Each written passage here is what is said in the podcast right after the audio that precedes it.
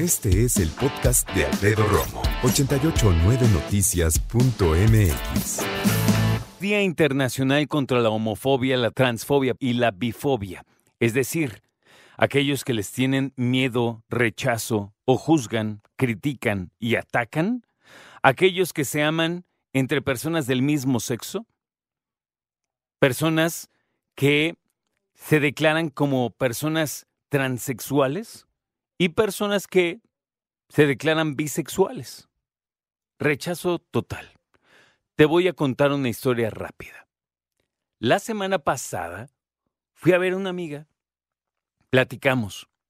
Cuando salí estaba lloviendo. Me alcanzó y me dijo, toma mi paraguas. Me lo regresas después. Ya le iba a decir no, pero ya con la puerta abierta que estaba lloviendo machín, dije, ok, ok.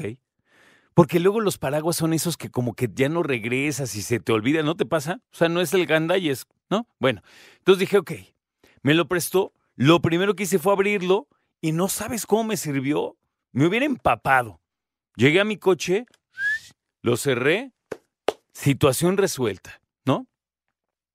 Hoy que lo traigo y que ha estado lloviznando por donde voy, tengo compañeros y compañeras que me han dicho, órale, eres de la comunidad. Y yo no había entendido. Hasta que me di cuenta que el paraguas tiene el arco iris. Todo el arco iris.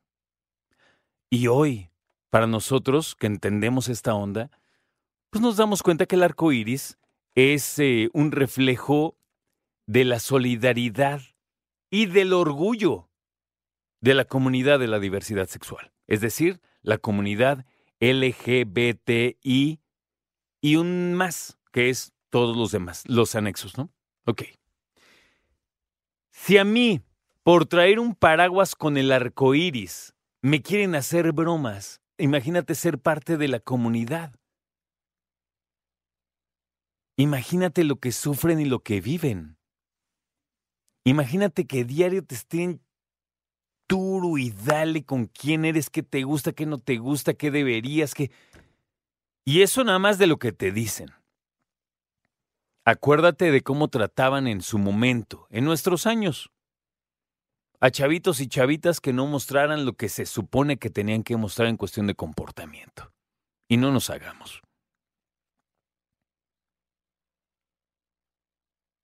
¿De qué se trata este día?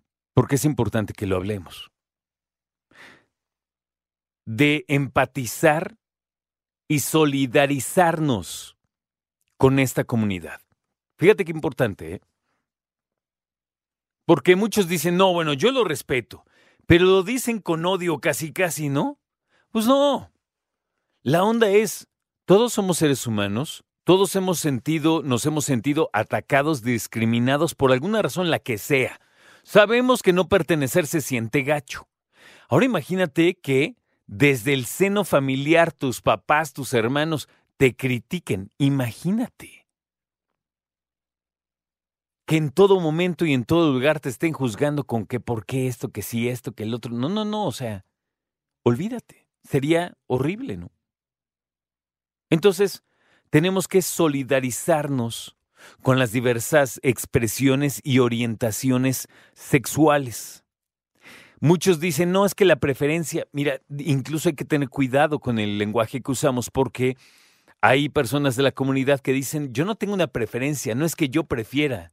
Si pudiera preferir, a lo mejor elegiría igual. Tengo una orientación, me gusta así, punto, ¿no? Entonces, creo que es importante que te diga yo que allá por el año 90, la Asamblea General de la Organización Mundial de la Salud eliminó la palabra, el término homosexualidad como una de las enfermedades mentales existentes. Es decir, el mundo como lo conocemos tú y yo, de 1989 para atrás, pensaba que la homosexualidad era una enfermedad mental. Por eso es que no es de extrañarse que hoy por hoy haya lugares que prometen que le van a quitar lo gay o lo homosexual alguna persona. Y obviamente, eso ya está penado. Eso no se puede hacer. Así que, ojo, ¿eh? Ahora, desde 2005, la misma, la misma Organización de Naciones Unidas dijo que el 17 de mayo sería el Día Internacional contra la Homofobia, la Transfobia y la Bifobia.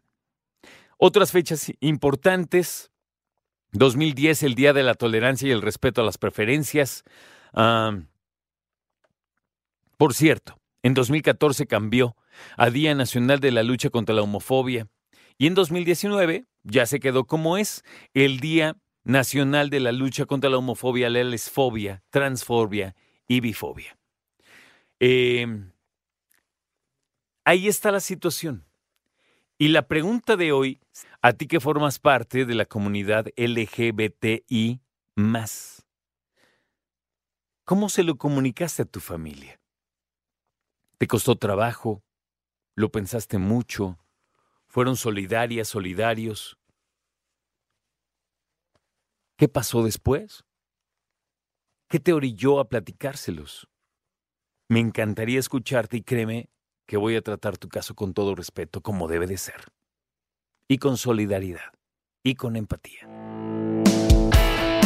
Escucha a Alfredo Romo donde quieras. Cuando quieras. El podcast de Alfredo Romo en 889noticias.mx.